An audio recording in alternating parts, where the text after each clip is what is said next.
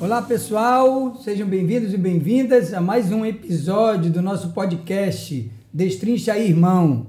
E hoje o tema é muito agradável.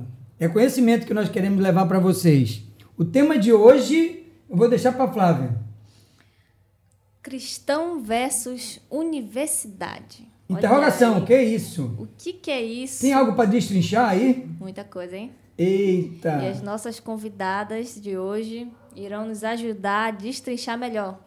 E eles, é podem, eles podem participar, né? Com certeza. Pode ir lá no, na, na, página do, do nosso YouTube. Instagram, nosso Instagram. Instagram. Manda uma mensagem no nosso direct. Ou assim que nós abrirmos a caixinha, você manda lá sua sugestão, sua, sua perguntinha e aí a gente vai poder interagir melhor. No YouTube certo? pode dar uma curtida, pode comentar, YouTube, pode se inscrever. Se inscrever, curtir comentar, compartilhar com seus amigos e poder também nos ajudar nessa divulgação. Pode brigar trabalho. com a gente também, se não concordar? Pode, com certeza. Pode, gostoso, né? Estamos aqui para aprender juntos. Ah, e hoje nós vamos aprender muito, hein? Com certeza. Maravilhoso. Isso aqui é o bom desse programa, né? Nós que estamos desse lado já vamos aprendendo, somos, somos o primeiro, né? É. Que maravilha. Então, conosco está a professora Josane Lima Santiago, a professora da Faculdade de Ciências Agrárias da UFAM, atua na área de organizações sociais agroecologia e mercados justos. Eu, eu leio esse mercado justo já dá um tema. Tudo que eu vejo assim já dá um tema. Tem formação nas ciências agrárias e ciências ambientais. E tem mais, só que esse mais aí a gente fala depois, é, né? Porque o currículo é grande. É. E também temos a Nathalie Pinheiro Rabelo, design, né? Eita, mestrando em ciências do ambiente e sustentabilidade na Amazônia da UFAM. Participa de projetos socioambientais no núcleo de socioeconomia da UFAM através de pesquisas, de intervenções de design e divulgação. É isso? É isso mesmo. Então vamos ouvir primeiro aqui, dar um bom dia, bom professora. Dia. Então, bom dia a todas, a todos aqui presentes. E agradecer o convite né, que vocês também fizeram. E dizer que é uma oportunidade também para a gente socializar o que as aprendizagens que a gente também vem fazendo nesse ambiente da universidade. E estamos aqui para essa troca, acho sobretudo uma troca de conhecimentos, de saberes, né? Que vamos fazer aqui nesse espaço com vocês. Então, a gente espera sim o feedback. Opa, que legal. Muito bom. Assim como a professora, eu quero agradecer essa oportunidade né, de estarmos debatendo um tema tão importante, tão relevante para os dias atuais e que seja uma, um bate-papo rico, de muita troca. Né, e estamos aqui para isso. É, nós precisamos diariamente estar discutindo sobre isso, né? Sim. Porque são temas que, por, por vezes, passam por despercebidos, né? Sim. E hoje nós pretendemos discutir para podermos também fazer esse tema um tema comum de discussão, né? Sim. Interessante, a pessoa pode interagir conosco pelos nossos canais. Mas antes de iniciarmos aqui as perguntas, para a gente ter mais conhecimento desse tema, como é que nós estamos se comportando dentro da universidade. Cristãos e universidade, da casamento, da separação, da fica, né? ou dá um, um período de... O que, é que, dá, o que, é que vai dar isso? Mas nós precisamos é, iniciar também agradecendo, agradecendo nossos amigos apoiadores que têm nos ajudado. Né? Eu gosto de dizer isso, eles apostaram naquilo que está iniciando. É difícil alguém apostar, né? Em um projeto que está iniciando. Às vezes as pessoas gostam de entrar num projeto que já está andando, já tem vários seguidores, mas esses apostaram muito em nós, graças a Deus, e que Deus possa abençoá-los. José Marques, um abraço, José Marques, FCC Produtos Químicos, do nosso amigo Ney. Isso, a construtora brilhante do nosso amigo que Igor. Igor Sa e Salvio, certo? É isso mesmo. E a funerária Viana Viana, nosso amigo Viana, nosso amigo Sérgio e também o nosso amigo Rossetti, da HR7 Engenharia. E nós pedimos de cada deles uma plaquinha ou algo que eles uhum. pudessem ter para a gente apresentar na mesa para quem vai nos assistir Sim. pelo YouTube, né? E tem também o nosso amigo Salles, da Big Delícia! Delícia. É, olha. Nós temos aqui umas delicinhas aqui, especialmente lá da Big Delícia nosso amigo apoiador Ney. Salles. Salles, ops, nosso Eu não amigo sei se a professora Josênia Nathalie come, mas tem sabores aqui de queijo, tem de churrasco, tem até de pimenta, né? Qual é esse outro amarelinho aí, hein? Tem de queijo, tem, tem limão. Esse pode pegar, pode pegar aqui. Esse aqui é de churrasco, é costelinha de, com limão, é. olha. Costelinha com limão. Eita, mas deve ser gostoso, hein? Tu já comeu, Flávia? Já, ih, uma delícia. né? Eu e a Nicole sempre. Come é o nosso diretor, né? Quem mais come é ele. Nosso diretor também sempre dá uma, umas beliscadinhas ali. Então, no- nossa gratidão, pois é, né? Ele vende para tantas pessoas, né? Vende. Principalmente para mercearias, né?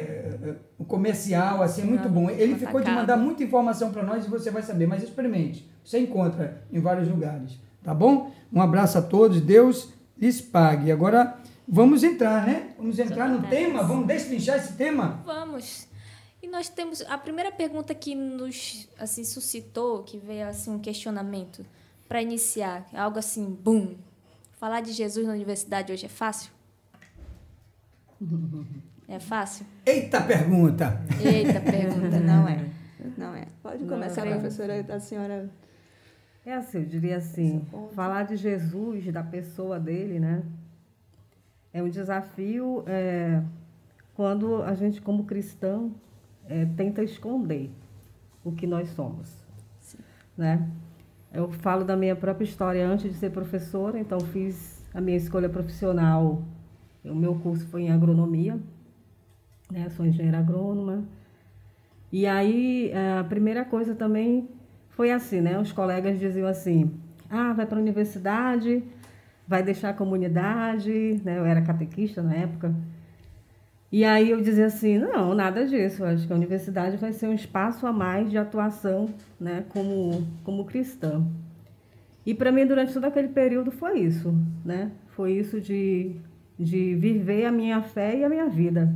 Porque eu não, não vejo separado essas duas dimensões, né? Ou a gente, a gente é cristão em qualquer espaço. Então, desde a minha juventude, eu tinha essa convicção, e tenho né, até hoje, muito isso, de que falar de, de Jesus propriamente pelas minhas atitudes, né, pelas minhas posturas. Então, foi isso que alimentou todo esse tempo, né, porque fazer um curso de agronomia era passar o dia inteiro na universidade, é um curso integral, né? Então, a minha, minha maior parte da minha vida era ali. E aos finais de semana, claro que eu ficava na minha comunidade, né? Sempre participei de comunidade. E assim, eu aprendi muito com os meus pais, né? Com a minha mãe, principalmente, que foi a que introduziu a gente numa comunidade aqui, Nossa Senhora de Nazaré, lá na Compensa. E nós tínhamos tempo para tudo. Então, eu aprendi com ela, disse, estudar, né? A gente está na igreja, a gente está na comunidade e agora esse espaço você vai estar na universidade. Então, nesse sentido, eu fui aprendendo também, né, a, a ser presença também no espaço universitário, sem perder a minha identidade, sem perder as minhas crenças, né? E fiz todo esse caminho durante até chegar onde eu estou hoje, né, como professora, né, nessa mesma nessas mesmas, nessa mesma coerência, diga-se que é uma busca também da coerência da gente praticar aquilo que a gente fala. Né? Então, eu sempre. Hoje eu tenho 50 anos, quando eu entrei na universidade eu tinha 20 e poucos anos, né? Então, veja assim, o caminho que a gente também vem fazendo e vem amadurecendo. Vem amadurecendo. E nesse segmento de Jesus, porque para mim é muito claro, né? Nós somos seguidoras de Jesus de Nazaré. Então, é esse Jesus que eu sigo sempre. Né? Então, venho buscando, vivi buscando durante toda essa minha trajetória na universidade ser coerentes de fato com o projeto de Jesus, com o seu reino. E a universidade também é espaço de missão. Sim. E diante disso entram ali grandes desafios, né? De- Dentro dessa linha ali de pensamento, né?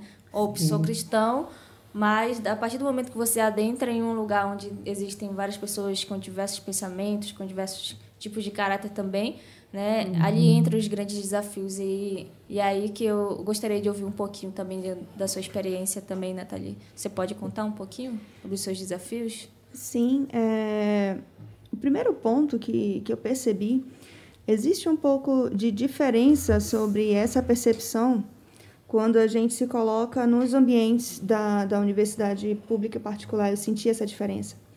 Né? É, especialmente na universidade pública, é, há uma resistência maior né, né, né, nessas questões relacionadas ao cristianismo. Eu acho que diante de toda a história que vem, e principalmente com essa questão do humanismo muito forte dentro da universidade, é, tornou-se mais desafiador, né? Você é, falar a respeito é, da tua fé, da, da tua vivência de forma tão aberta.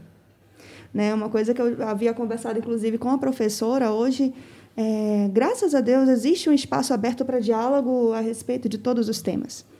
Mas, ao mesmo tempo que se abriu esse espaço para discutir os diversos temas, a discussão a respeito do reino, a discussão a respeito da, da palavra de Deus, dentro da universidade, ele diminuiu o espaço. É, foi, foi um sentimento que eu tive. Né? Então, podia-se falar de qualquer assunto, mas quando entrava-se em qualquer tema relacionado à fé, ao cristianismo, né, a, a questões da, da palavra de Deus, normalmente as pessoas te olham de, de um jeito mais torto, como se você estivesse fazendo algo de errado, como se você quisesse impor algo, e não falar da tua vivência. Então, a, a forma que a gente tem, muitas vezes, de mostrar que existe um caminho diferente é como a professora falou, é vivendo e mostrando pelo exemplo e no dia a dia. Mas a questão do espaço para o diálogo existe para outros temas, mas para esse está ficando cada vez mais estreito. É um sentimento que eu tenho. Não sei se isso é comum para a senhora também como professora, mas eu como aluna uhum. senti senti essa, esse cenário. Sim, sim. É, eu havia até comentado, né, que eu tenho alguns colegas que também vêm tentado assim ao longo desses desse período. eu não participei no meu tempo de estudante, né, mas a gente sabe que também nas universidades a gente tem a, a pastoral universitária. Né? Só que por questões mesmo, assim, eu acho que, quando eu falei assim, a universidade, né? eu sempre estudei universidade pública, eu não sei como é a universidade privada, mas realmente, quando você vai para esse espaço da universidade pública, né? então, é, é o mundo, né? Uma coisa é você estar tá lá na, na tua escola no ensino médio, né? Eu estudei sempre em escola pública, e aí então você está ali naquele espaço, né? Aí daqui a pouco você vai, aí você vai para esse universo aí, né? O nome já diz, né? Universidade. E aí então, nossa, é, é um mundo realmente. E aí você tem que estar tá muito bem fortalecida na tua, nas tuas bases, sejam elas na tua família, seja realmente na, na tua comunidade de fé, porque realmente senão aquilo lá te, é, você é engolida você é engolida, né? Porque, como eu falei, né? Como estudante, eu passava o dia inteiro na universidade. A minha vida era praticamente dentro da universidade. E depois, né? É... E aí, então, nesses espaços, você também tem grupos que se preocupam, né? Com essa acolhida da juventude que vai para lá. E aí, a pastoral universitária é um desses né, trabalhos que a Igreja Católica faz. Então, tem algumas congregações religiosas que assumem esse serviço, né? Mas realmente é difícil de você estruturar. Estruturar assim, um serviço. Por quê? Porque você tem que ter toda uma, uma metodologia também de aproximação dessa juventude que mudou. Eu digo assim, que a juventude, é, do meu contexto, viveu, viveu é, desafios específicos. A juventude de hoje são outros desafios muito mais né, é, preocupantes. Eu sei porque eu também acompanho, né, dou aula para jovens. E, e realmente você precisa estar assim motivando, incentivando, né? Você precisa conversar, não é só você ministrar o conteúdo para o aluno, mas é você ter espaços também de diálogos com esses alunos naquelas horas dos corredores, de você encontrar seus alunos, de perguntar como é que estão, que às vezes na sala de aula não dá tempo de você ter essa esse diálogo com os meninos. Mas eu tenho muito essa sensibilidade também de perceber quando o aluno não está muito bem, né? E aí depois eu, eu chamo para conversar, para saber o que está acontecendo, porque não é só, né?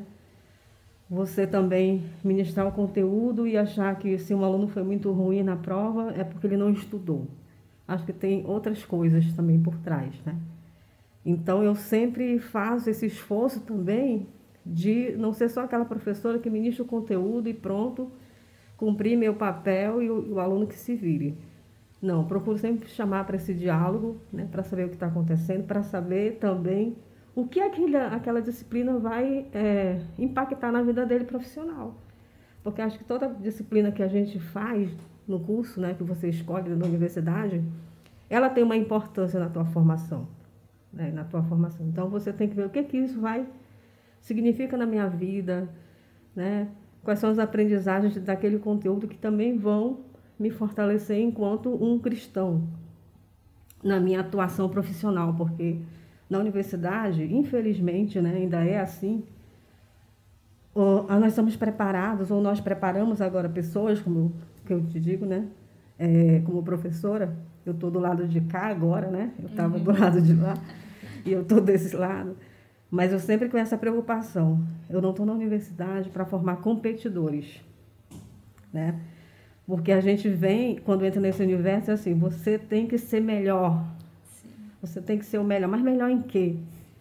Né? Então, acho que isso também, acho que o Papa Francisco, nessa chamada que ele fez também para o Pacto Global da Educação, é pensar realmente a educação como um espaço de formação humana, da gente ser realmente pessoas que pensam nos outros, que se importam com os outros, né? e não apenas bons profissionais e o meu irmão está morrendo aqui do lado e eu não faço nada. Né? Eu viro as costas e acho que aquilo ali. Então, para mim, é um desafio muito grande a gente trabalhar com essa juventude, essa formação para a vida. Né? E não apenas uma formação para você ser um competir no mercado, para você ter um salário né, muito bom, claro que é, é digno para todo mundo ter o seu salário pelo aquilo que você faz, mas assim, não para pisar em cima dos outros para eu conseguir esse lugar. Então, para mim, hoje é um desafio quebrar esse paradigma. Nós estamos ali num espaço de formação onde a gente vai aprender juntos a sermos mais irmãos e irmãs uns dos outros. Né? Então, é essa que é a minha, na minha atuação como professora, eu faço muito isso. E é muito interessante, porque começa, começa não só com não começa primeiro com o diálogo, a senhora não chega lá dizendo tem que fazer isso, você jovem, tem uhum. que ser assim. Não, começou com uma pequena atitude, né? E hoje em dia nós precisamos ter essa saber ter essa pedagogia, porque os jovens hoje eles são têm uma certa dificuldade de aceitar algumas coisas, né? E primeiro uhum. você ensina com o seu testemunho, né, com o seu modo de vida, e depois que ele vai se abrindo, aí você vai com as palavras, né?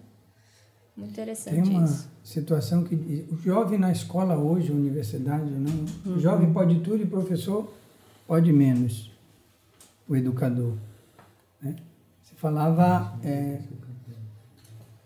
você falava é, da questão do, da entrada na universidade, depois uhum. aluna, professora, mas é, antes era de um jeito, hoje está do outro melhorou, piorou. O jovem, eh, por exemplo, ele entra na faculdade e ele é consumido por tudo aquilo que a, a faculdade, vamos falar assim, cobra. O benefício dele, para ser um cidadão, um profissional. Mas esse se consumir na universidade de estudo, porque o estudo não é só na sala de aula. Uhum. Tem pesquisa, tem campo, tem tudo.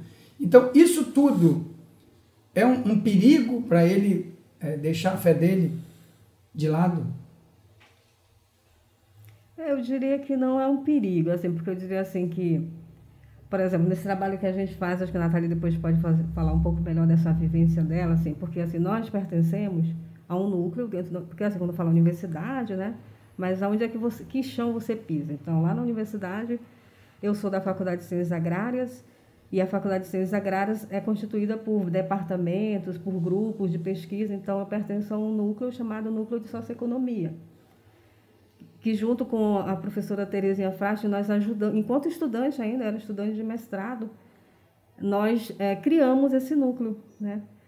Para fazer trabalho justamente em comunidades rurais, porque essa sempre foi a paixão da professora Terezinha e a minha, porque eu sou do interior do Amazonas, né? Minha família é do Careiro da Vaz, então sempre quis fazer um trabalho assim com a comunidade. Tanto é que quando eu escolhi agronomia, meu pai disse assim, menina, por que tu vai fazer agronomia? Eu já vim de lá do interior. Eu disse assim, pois eu quero voltar para o interior.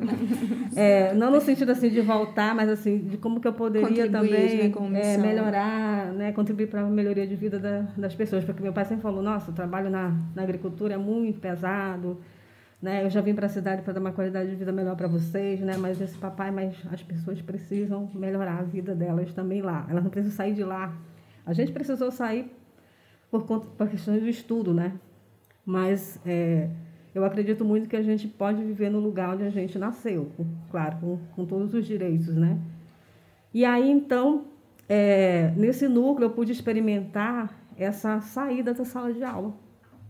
Porque assim, uma coisa assim, você está nesse espaço né, de formação, trocando ideias, é legal e tal. Mas outra coisa, como eu falei, a gente vê em que esse conhecimento vai ajudar a mudar essa situação né, de vida das pessoas que a gente tanto quer, né, que seja, que acho que é o, é o projeto de Jesus, né, que as pessoas vivam em abundância, que vivam né, bem, que tenham não é, acumular, né, que acho que é, isso tem que ser muito claro o projeto de Jesus não é o acumular, mas é o você ter para você viver bem e compartilhar com seus irmãos e irmãs, né?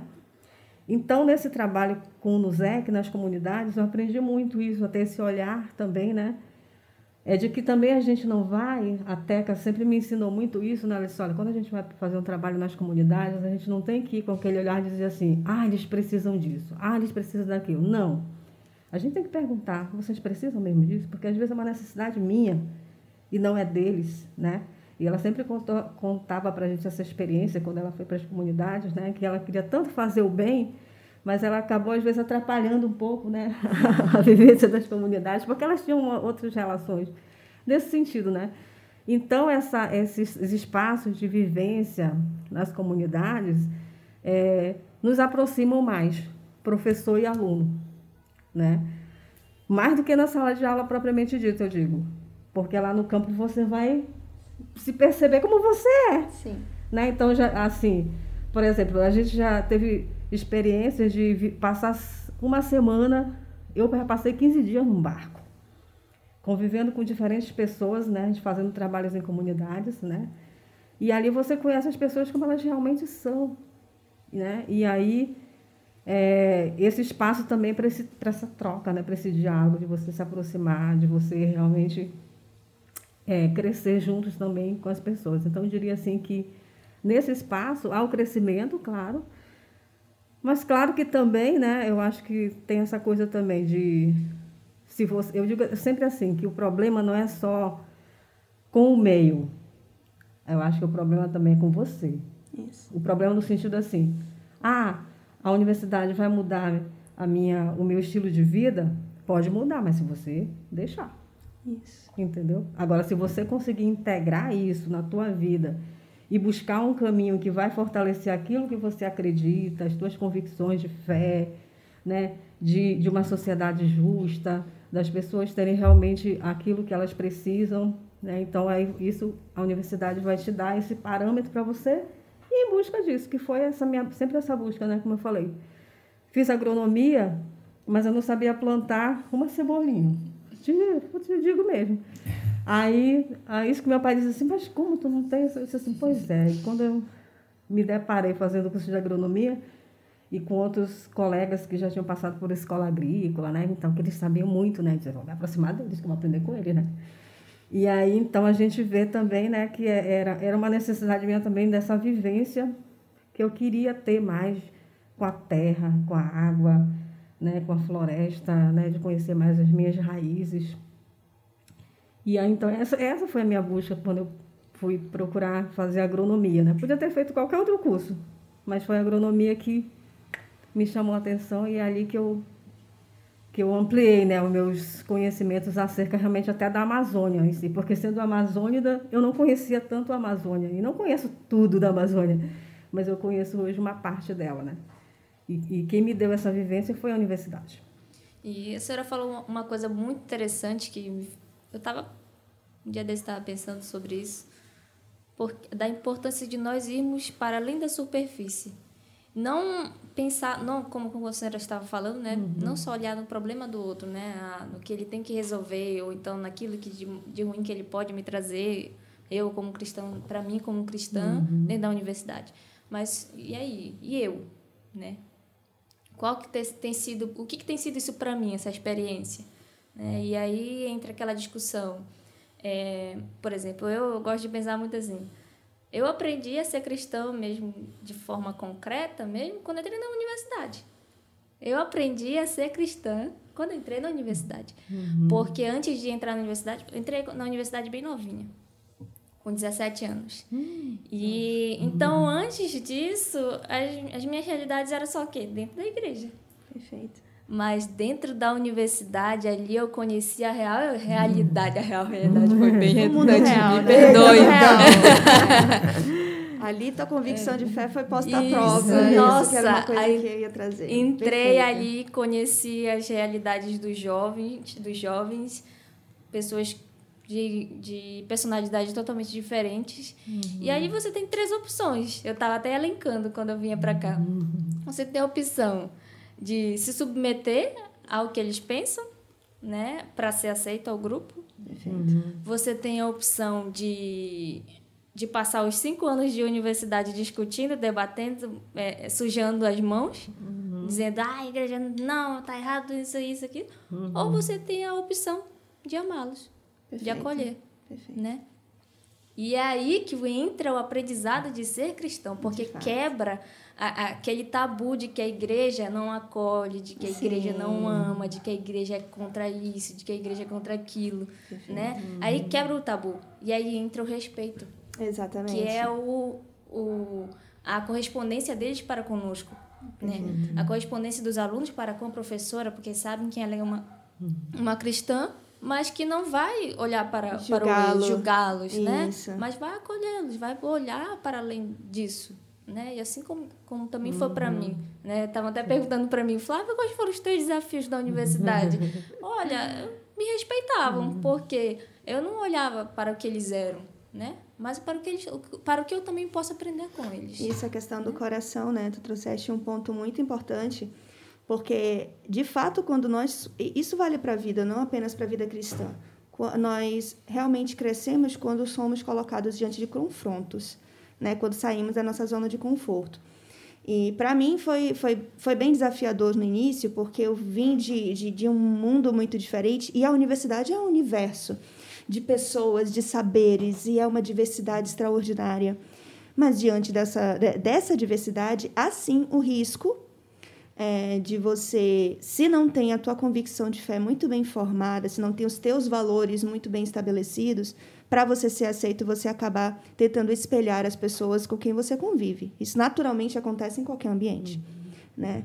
E essa questão que tu trouxeste, né, da gente conviver em amor, e antes de eu chegar, eu sou cristão, eu sou a certa etc., é você mostrar que em amor, em sabedoria, você pode melhorar a vida das pessoas que estão ao teu redor, em palavras de acolhimento, né? em exemplos de fato de, de contribuição, tanto no teu meio universitário quanto com a sociedade.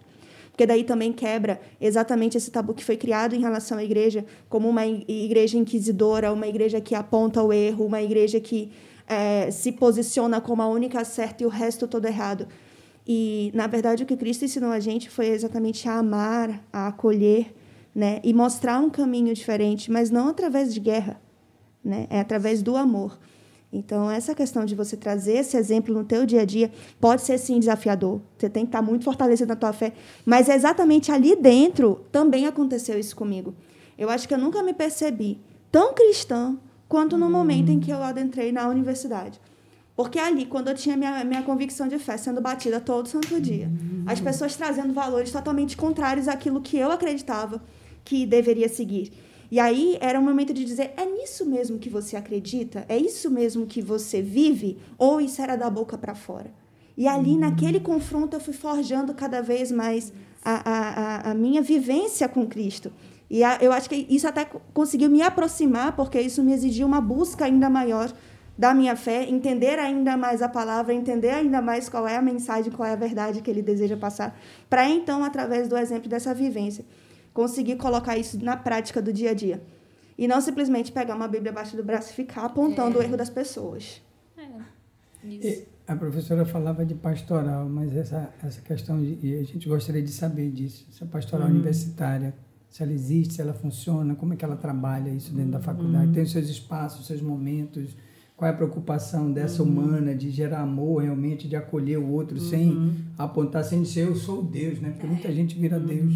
Aluno querendo dizer que ele quer, eu vou usar essa expressão, empurrar a goela abaixo. Quer ser o bonzão, né? o que ele é, ou então o outro quer empurrar. Jesus não se empurra goela abaixo, ele nunca disse isso. Né?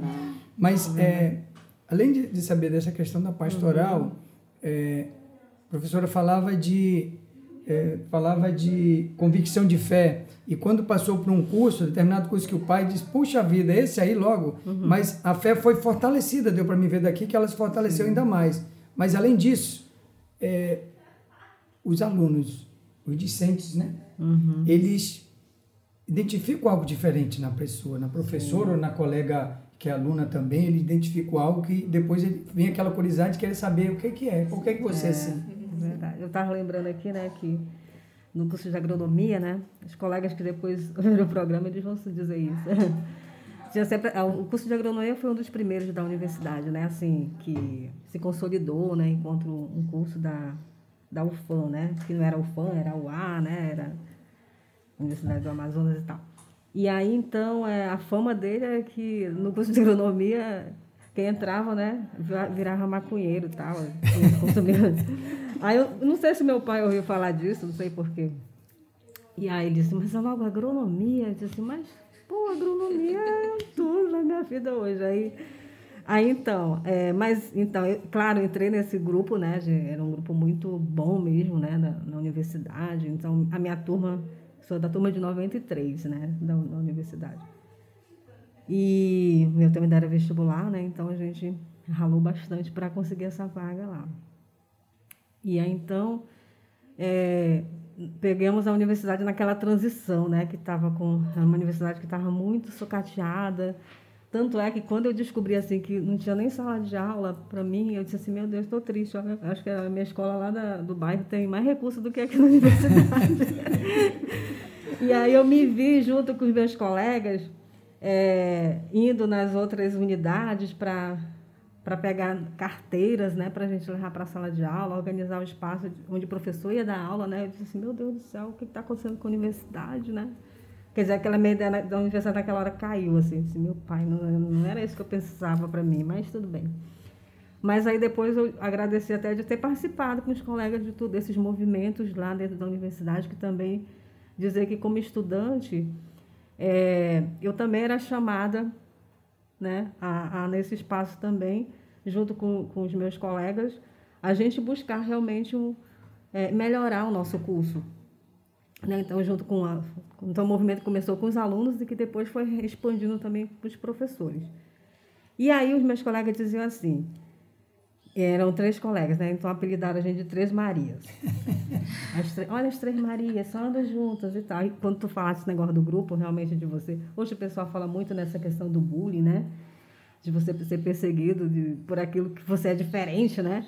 E aí disse assim, pô, eu sofri muito bullying, mas nem por isso, né? Ah, quer dizer, a gente, pode te dizer, hoje é os desafios que começam com criança, né? De você ser o mais gordinho, ou magrinho, ou não sei o quê, aquela coisa toda. Mas eu, cheguei, eu tinha essas coisas em mim, mas não chegava em casa assim, sabe? Chorando, dizendo, ai, não fui aceita, não fui não sei o quê. Não, eu tentava também entender também por que, que meus colegas agiam desse jeito, né? E na universidade, então, com essa coisa que os meninos ficavam dizendo, ah, por que, que vocês não se misturam com a gente? Eu disse, não, não é questão de misturar. Eu me, nessa hora aqui que eu estou junto com vocês, a gente está junto nisso. Mas tem coisas aqui que eu não, não eu não vou para lá, é uma incoerência com aquilo que eu, que eu sou, entendeu? Então não me chame para ir para isso, para aquilo, porque eu não vou, né? E aí, então, eles implicavam muito com a gente que a gente não entrava nas, nas outras coisas que existem também na universidade, né? de grupo. Eu disse, não, não, não, não é. Não. Podem ficar bem, eu não vou olhar vocês com um olhar de recriminação, porque vocês são. Não, vocês são meus colegas e pronto. E, né? E eu sempre tive essa frase também na minha cabeça, não sei, alguém que me falou, né, que dizia assim, que tanto na nossa família quanto nos outros grupos que a gente vai tendo esse pertencimento, vai se sentindo pertence a esses grupos, pertencente a esses grupos, a gente se torna irmão. Nós não nascemos irmão nem na nossa família, né? A gente se torna irmão porque a gente vai convivendo, vai aprendendo com os limites dos outros, com o meu, meu limite, com o limite do meu irmão, da minha mãe. A gente vai aprendendo a ser irmão. E na universidade também. Eu não preciso gostar de todo mundo. Entendeu? Eu não preciso gostar de todo mundo. Agora, eu preciso amar todo mundo, né? Sim. Eu preciso amar, porque é, essa é a prática nossa como seguidores de Jesus de Nazaré. Então, preciso amar mais. É, isso a gente vai aprendendo, porque não é uma coisa mágica, né? não é uma coisa mágica mesmo. E a gente só ama realmente quando a gente se coloca mesmo à prova, né? A questão do perdão, que eu também aprendi muito. E com uma pessoa que não era tão assim, vou te dizer, para você ver que na universidade você tem essas várias coisas, né?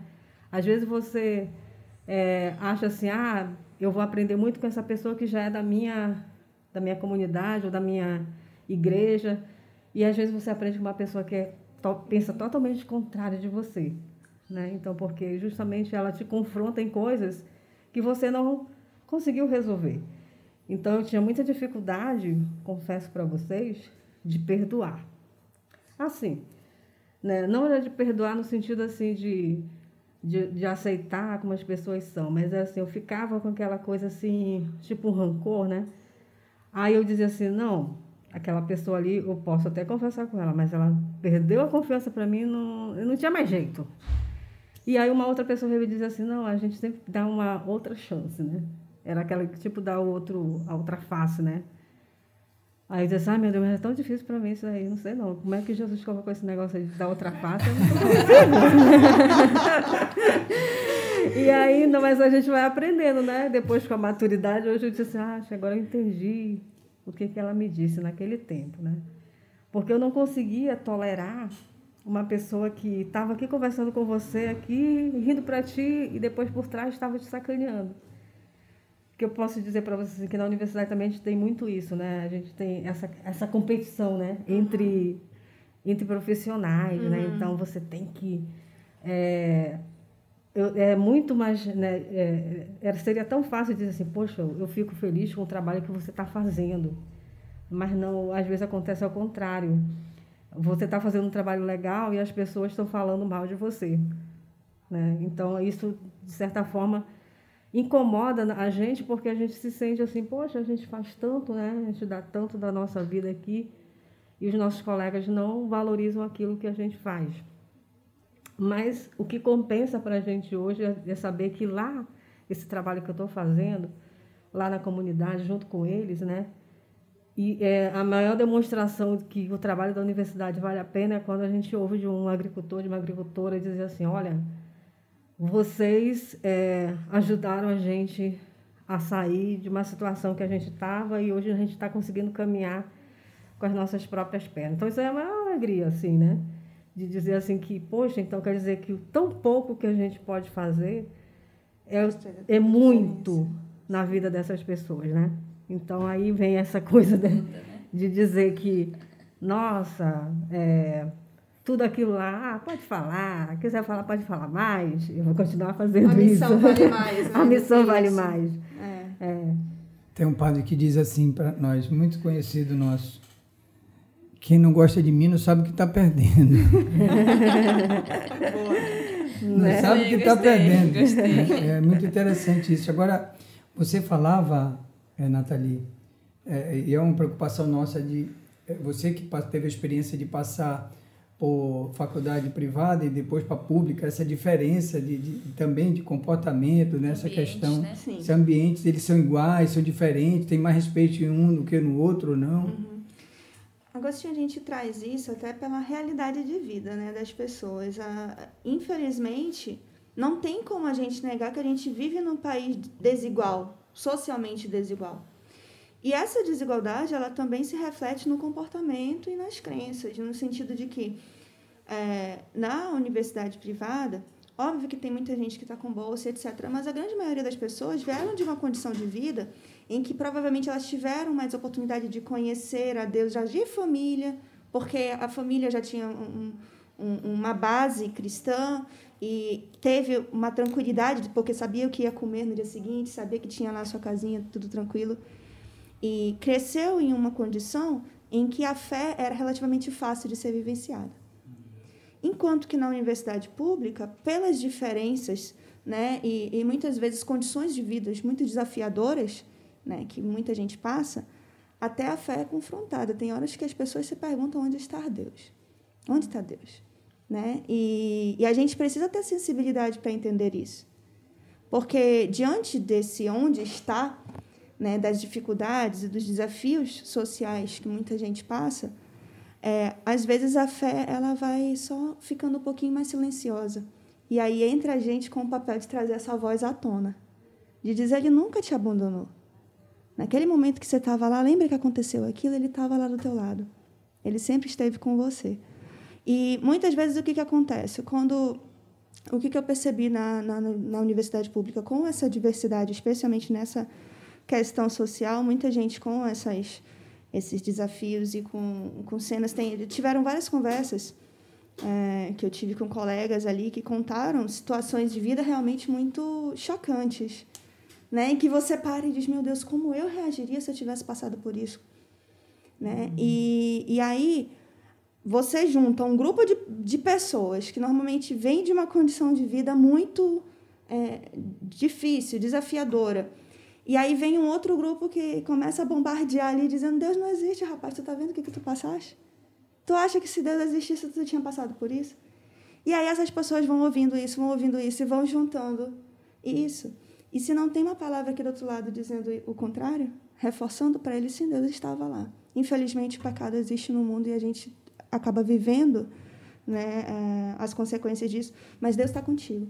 Se não tem essa contrapartida e tem essa galera bombardeando, existe o risco de muita gente acabar se deixando levar por esse humanismo, por essa questão lógica.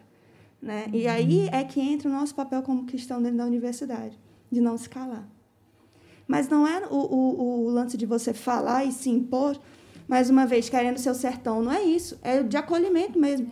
Tiveram várias situações em que a pessoa estava assim no, no, no, momento, é como a gente diz, né? Um momento down, um momento bem triste. Eu digo, vem cá, vamos conversar, o que está acontecendo? E a gente precisa ter essa sensibilidade, essa sensibilidade de olhar para o outro.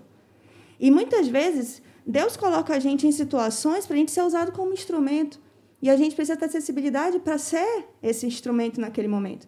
Não um instrumento que vai julgar e que vai dizer se você está certo ou errado, mas sim em trazer a palavra para aquela pessoa e de repente mostrar para ela um amor que talvez ela nunca tenha sentido antes. Né? Uma compreensão que ela nunca tenha sentido antes. Porque é muito fácil chegar e julgar o outro e dizer: Nossa, você está super errado, como é que você faz isso com a tua vida, mano? Mas você não está no lugar do outro, você não sabe o que, que ele viveu. Então, o nosso papel, eu acredito, como cristãos, como seres humanos que estamos aqui, né, vivendo e, e levando a palavra, né, se nós somos templos do Espírito Santo, nós temos que levar isso para a vida das pessoas no dia a dia, né, diante desses desafios, nesse acolhimento, inclusive dentro da universidade. E aí é que está a diferença. Não é eu querer dizer que eu sou certo ou que eu sou errada, mas sim que você também é filho de Deus e você também merece viver na plenitude que Ele traz para a nossa vida. Ainda que as dificuldades aconteçam, Ele sempre esteve lá. A gente precisa lembrar isso na vida deles todo santo dia.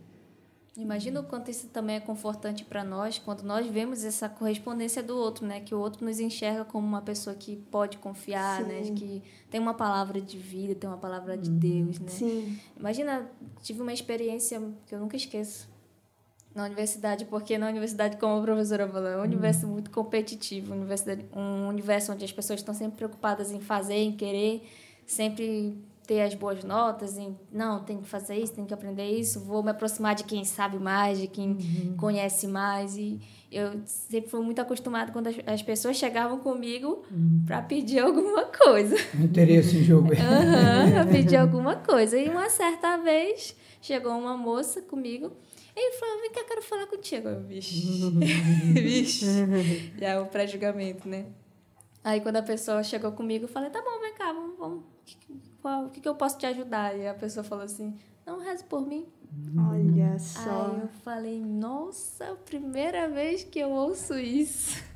E isso até me confortou, porque a pessoa me reconheceu como uma pessoa que ela podia confiar. Isso. Né?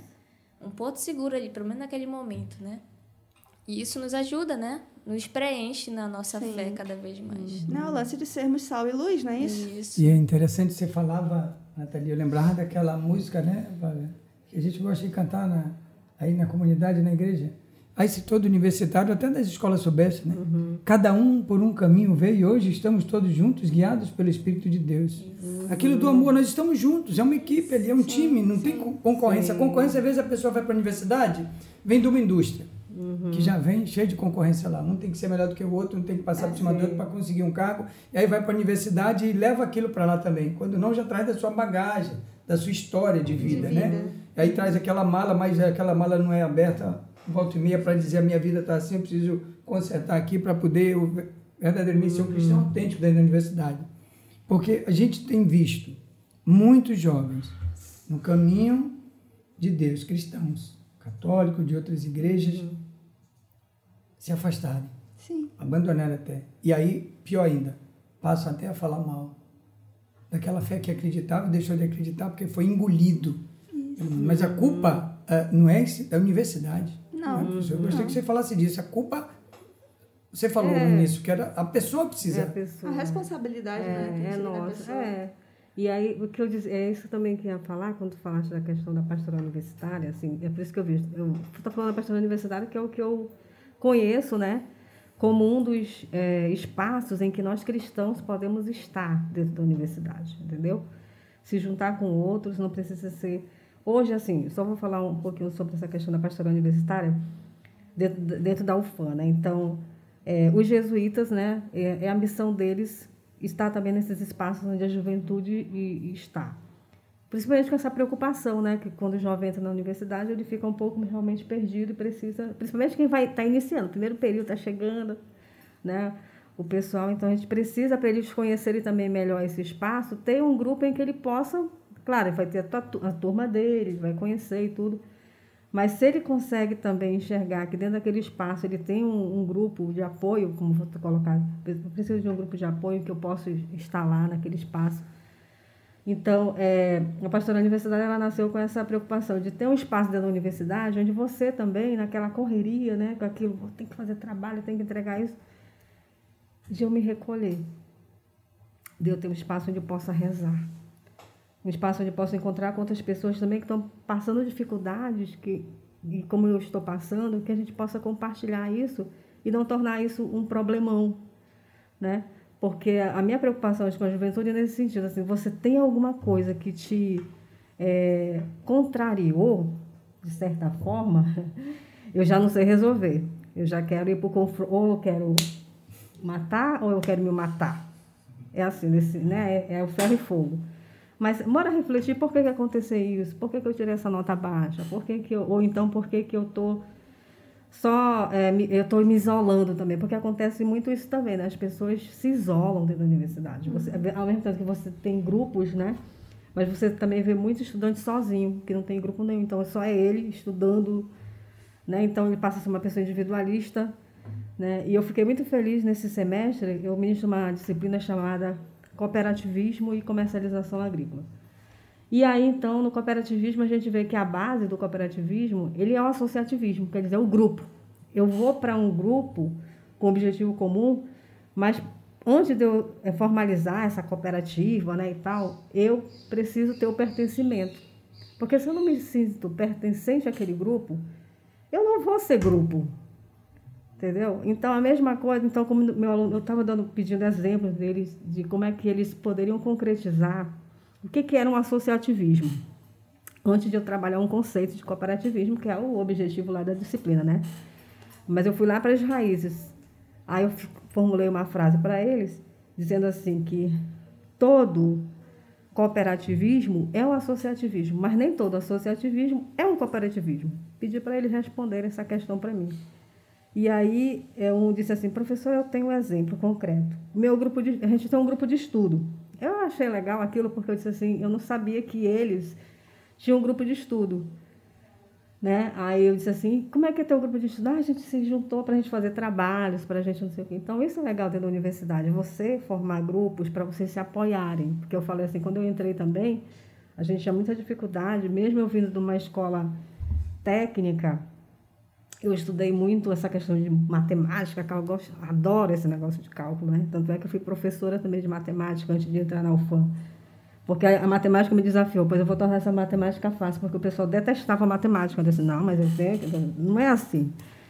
E aí, então, mas quando eu cheguei na universidade, professor de matemática, todo mundo falava, né? Olha, se vocês não estudarem, vocês vão... Essa disciplina aí, ó, vai atrasar a vida de vocês se vocês não passarem. Aí eu disse, meu Deus do céu, a primeira avaliação que minha turma fez, tudo nota baixa, né? Aí eu olhava assim, não, peraí, tem alguma coisa errada com esse professor. Não é só com a gente, não, né? A gente.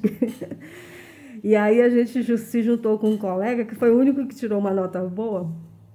Disse, você vem cá, não, onde é que tu vieste mesmo, hein? Qual foi a escola que tu estudou? é normal? É, o cara é gênio, isso aqui. Foi o único que conseguiu tirar uma nota boa nessa prova. Aí ele disse, não, não sei o que começou a falar, né? Então, mas eu posso reunir com vocês. E a gente ia para casa dele. Acredita? A gente ia para casa dele, estudava, ou então a gente para uma escola, né? E conseguiu espaço. Então, eu digo assim que esse espaço da pastoral universitária, ela pode ser esse espaço em que você se encontra com outros, né? Então, hoje, pela questão da pandemia, né? É, também a gente tem um desafio aí, porque assim na universidade nós estamos ainda no ensino remoto e o híbrido, né? essa volta para a gente vai ser muito desafiante, porque você tem tanto o professor quanto o aluno, a gente vivenciou e está vivendo, porque a pandemia não acabou, né? Mas a gente é, vivendo situações muito difíceis mesmo, dessa questão mesmo do grupo, da relação, né? E aí, então, eu digo assim, que a pastoral universitária vai ser fundamental e outros grupos estarem presentes para a gente viver essa, essa, essa novidade, no sentido assim, com essas novas relações entendeu? Que foram realmente. É, né? A gente está vivendo isso, acho que não só na universidade, mas em, em todos os espaços aí, essa desconfiança, né? Não só de, de é, por medo de pegar o vírus, porque a gente sabe que a vacina está aí, né? A gente, mas a gente sabe que a gente precisa continuar com os cuidados, usando máscara, usando o distanciamento. E às vezes eu fui para uma comunidade indígena semana passada, e aí a, a senhora disse assim, professora, eu vou lhe abraçar. A disse, pode abraçar, pode abraçar, pode abraçar. Né? Quer dizer, a gente está com esses medos ainda também, que a gente vai precisar trabalhar né, para que a gente consiga viver essas novas relações de confiança. A reaproximação. Né? Essa questão mesmo do grupo em si, né? para a gente se fortalecer, né? Então, é, eu acho fundamental a gente falar sobre isso, que é um desafio também que veio acirrar, assim, de problemas também de depressão entre professores e alunos. Sim. Do pânico, né, Sim. com tudo isso, né, de, de, experiências muito marcantes que nós vivemos, né? Então, a gente está trabalhando toda essa é um plano que a universidade chama de flexibilização para a volta ao presencial, né? E a gente está vendo assim desafios não só nessa questão mesmo, mas a questão estrutural. A gente sabe, né? Tem questões estruturais que a gente precisa é, preparar os espaços para a gente ter aula presencial, né? Só você voltar, não é do mesmo jeito. Né? Você vai ter que adequar aqueles espaços para essa nova realidade que a gente está vivendo. Né? Não vou dizer assim, como se nada tivesse acontecido, não. Acho que a pandemia veio ensinar a gente também a ter esse outro olhar, né?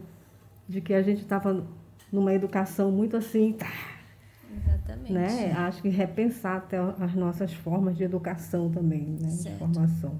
E para quem não sabe, a professora Josane, ela além de professora da Faculdade de Ciências Agrárias da UFAM, uhum. ela também é religiosa da Congregação de Nossa Senhora Cônegas de Santo Agostinho. E aí entra até uma pergunta que um telespectador mandou, uhum é, dessa questão de que, já que a senhora, é, além de professora, também é uma religiosa, uhum. hoje tem como separar isso? Ou hoje você vive tão. Hoje essa vivência ela te exige ser os dois, professora e religiosa, em todos os, todos os meios, todos os campos? Uhum. Então, é, eu escolhi uma congregação, né? Na verdade, eu já. Não só a questão da congregação, mas a minha vocação, né? Vou dizer uhum. assim a minha vocação foi sendo amadurecida nesse processo, como eu falei, tanto na minha comunidade de fé, lá no bairro, nessa paróquia, né, Nossa Senhora Mãe da Misericórdia, comunidade Nossa Senhora de Nazaré, que foi lá que, né, que eu aprendi a, a crescer nessa fé. É, e depois trabalhar essa vocação, né? E, sempre tive essa convicção assim que eu, que eu queria fazer o bem pelas pessoas, né? Eu não sabia como, né?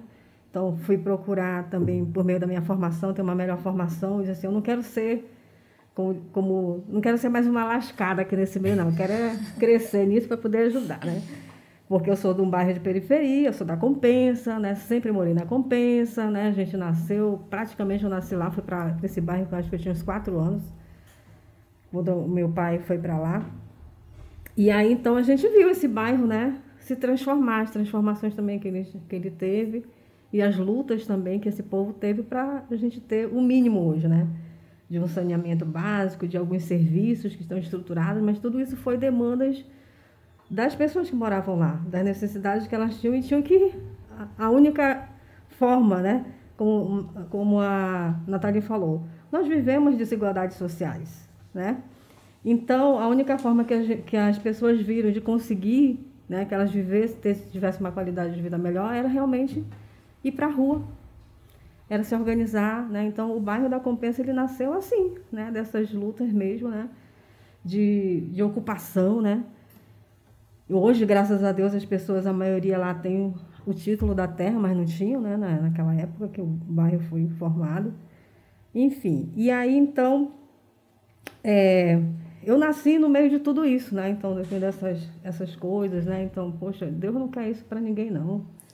Deus quer que a gente viva bem, né? E aí foi quando eu conheci essas jovens, né? Ah, e me chamou a atenção o jeito que elas viviam, né? Então, moravam no bairro, trabalhavam. Eu disse, ah, eu quero ser assim, eu quero ser assim. Porque essa minha concepção de freira era aquela coisa assim, daquelas freiras que usavam os hábitos, que viviam trancadas lá no, convento. Essa era a minha concepção de freira. Então, eu não queria ser freira assim, respeitável e tudo. isso não, não quero ser freira assim, não. Acho que quero...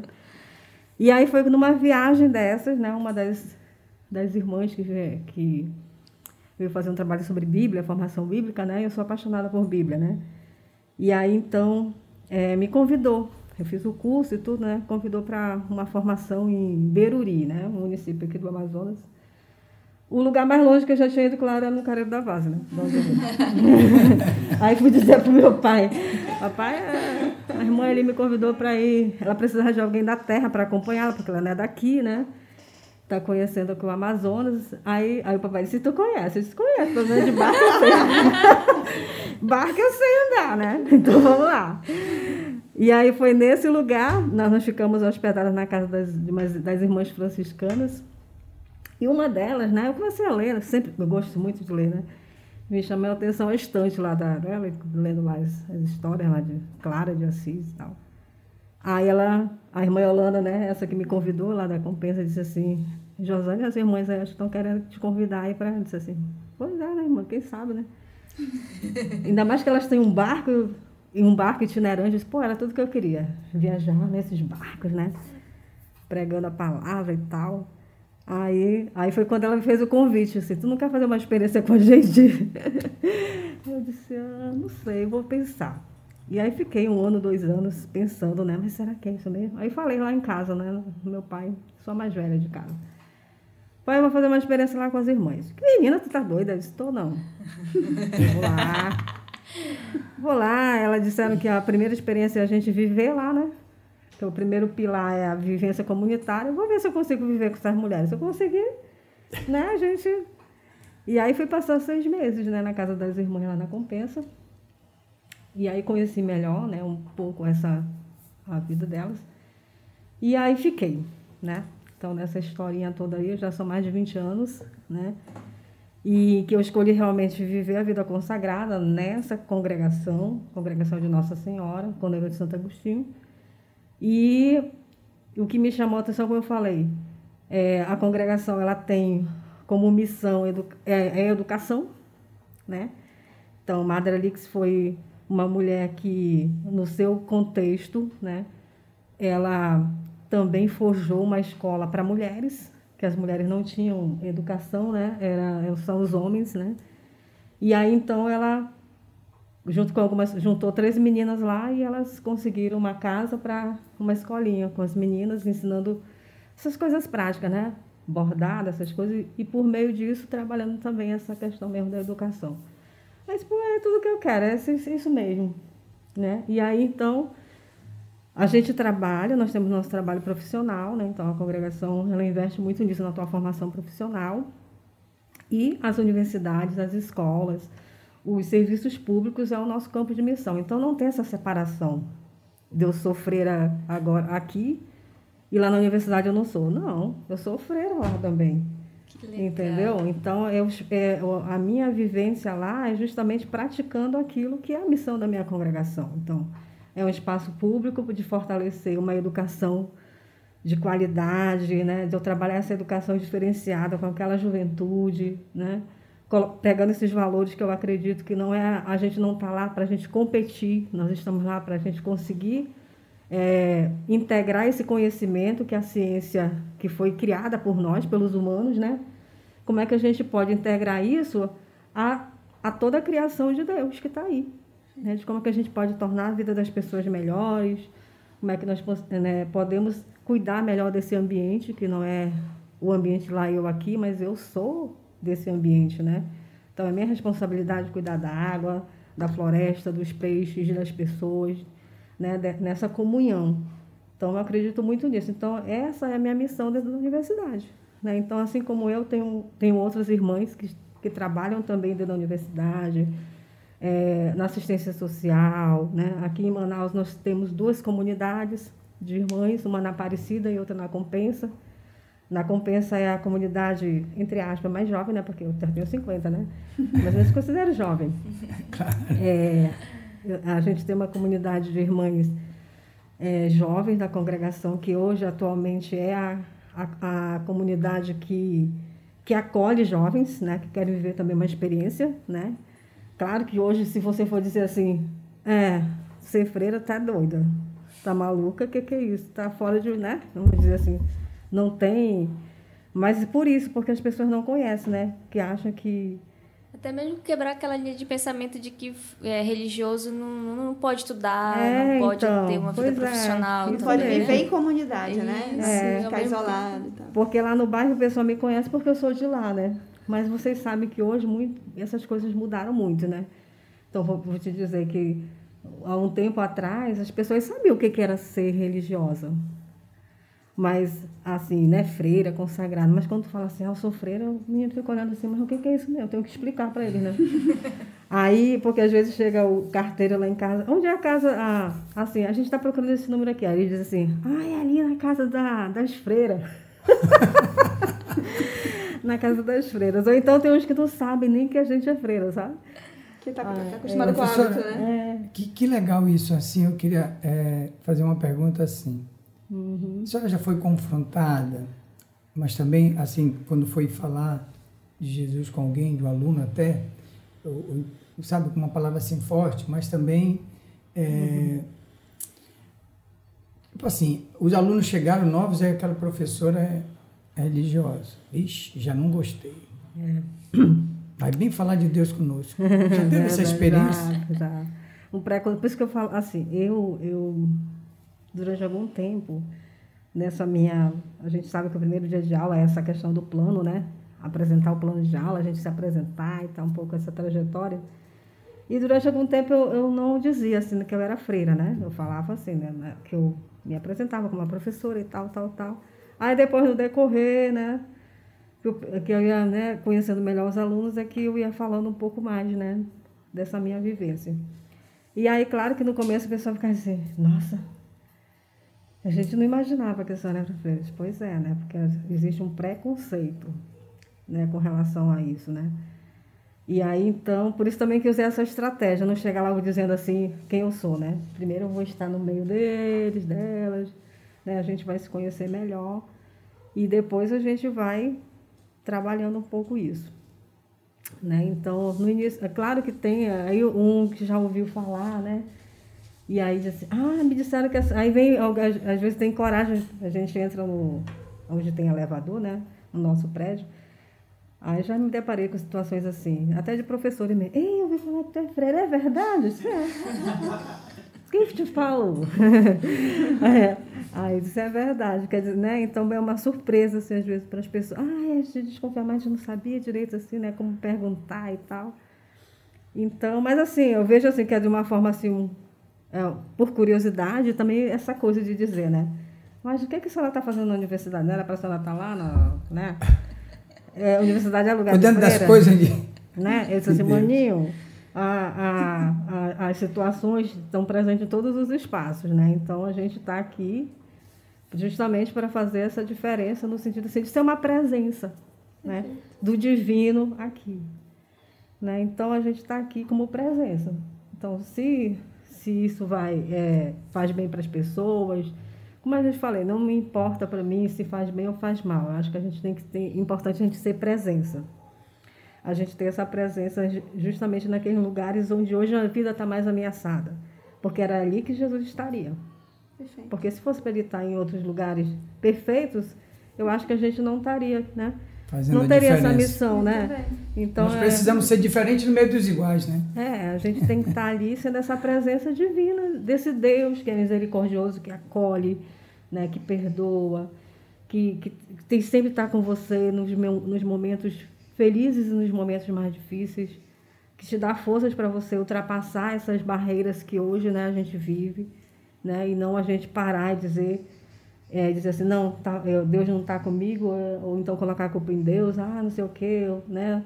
Ou então se sentir sempre o, o injustiçado, injustiçada. Isso não, acho que a gente tem que mudar esse discurso e ser mais propositivo, né? Propositiva.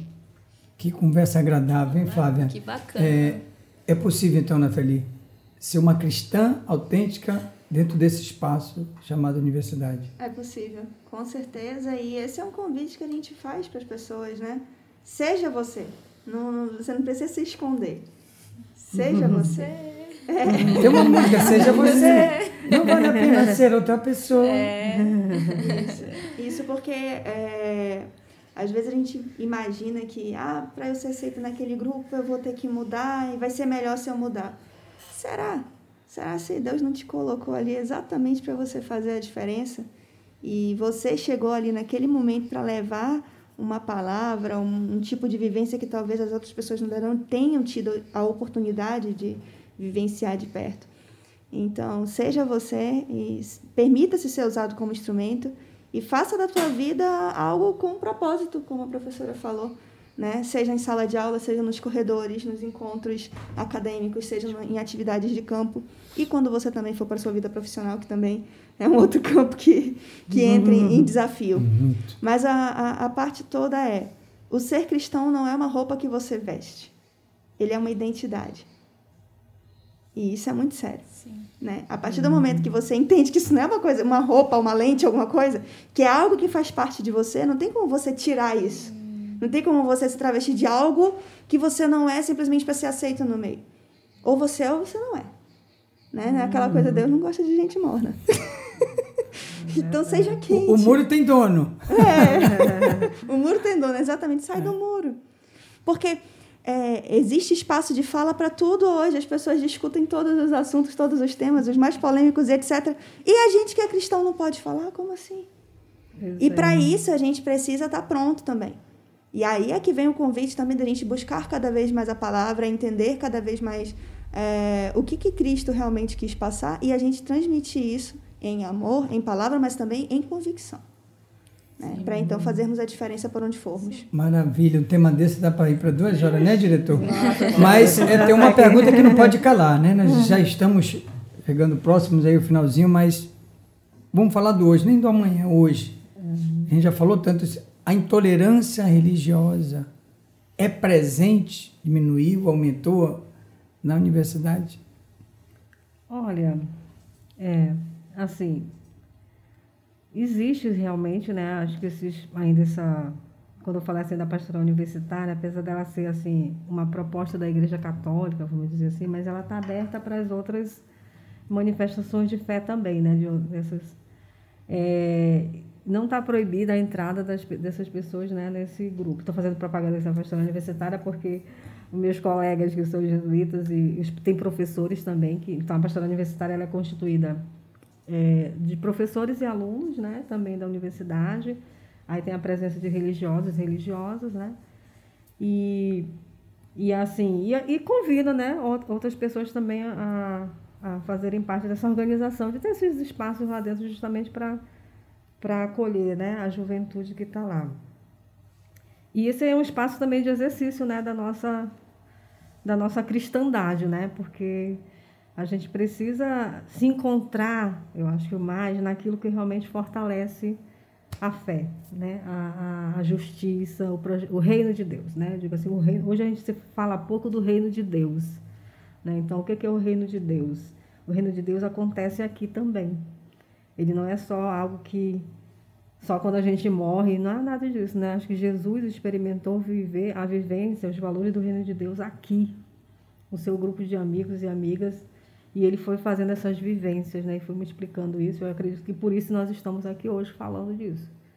Porque se isso não tivesse começado num grupo pequeno, né? E aí essa semente se espalhou aí para esses vários lugares, né? Não começou com algo grandioso, foi algo pequeno, né? Uma semente, a parábola da semente de mostarda, melhor, a menor das sementes, mas que dá uma árvore frondosa, né? Que nos dá muitos frutos. Eu acredito que assim a gente tem que hoje, né? É, falar de intolerância religiosa, mas a, a, é, é, importante, mas assim acho que é mais importante a gente é, fortalecer uma cultura do diálogo, né? Uma cultura de paz. Como é que a gente faz uma cultura de paz e a gente realmente exercitando esse diálogo entre nós com as pessoas que pensam diferente de mim, mas que elas não estão contra mim. A gente está falando de um projeto comum.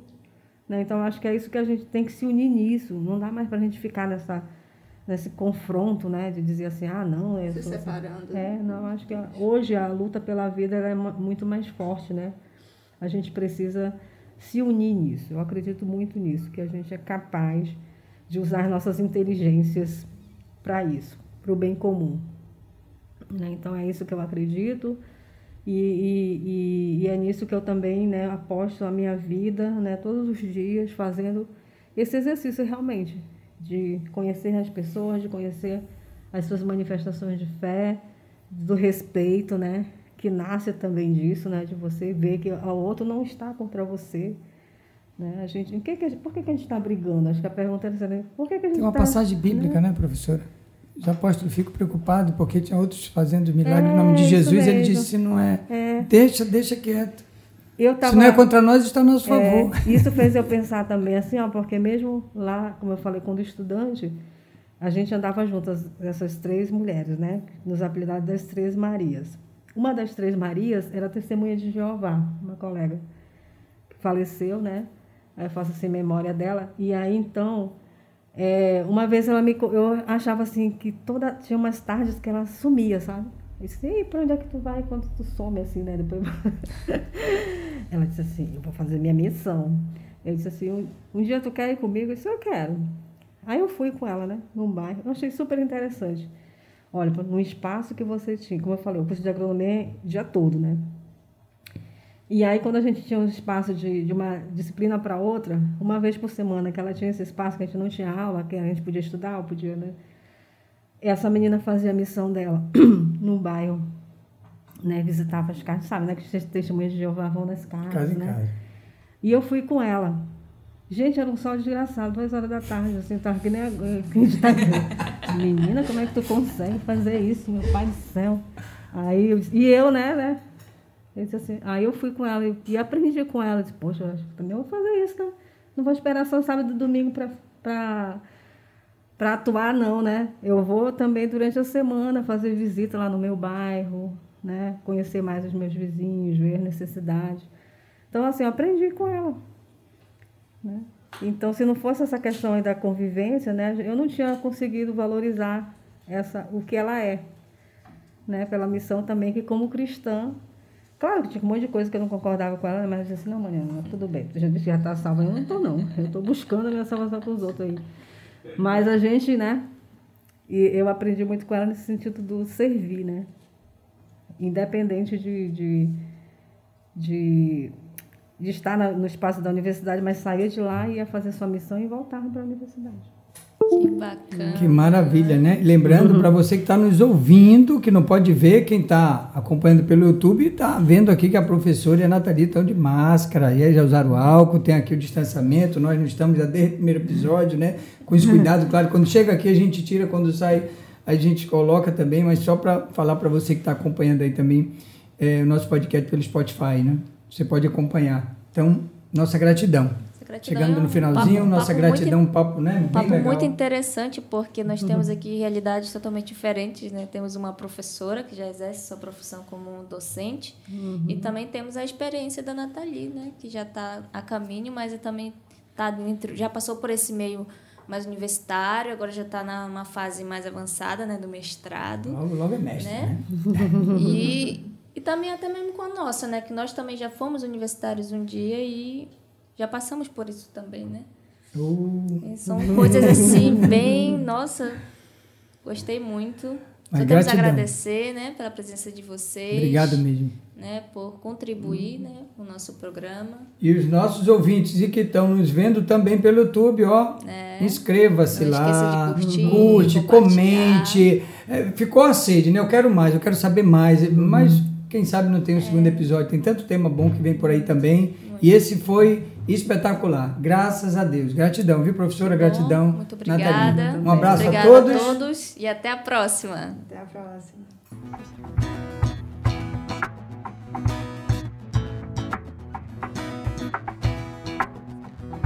Vamos destrinchar.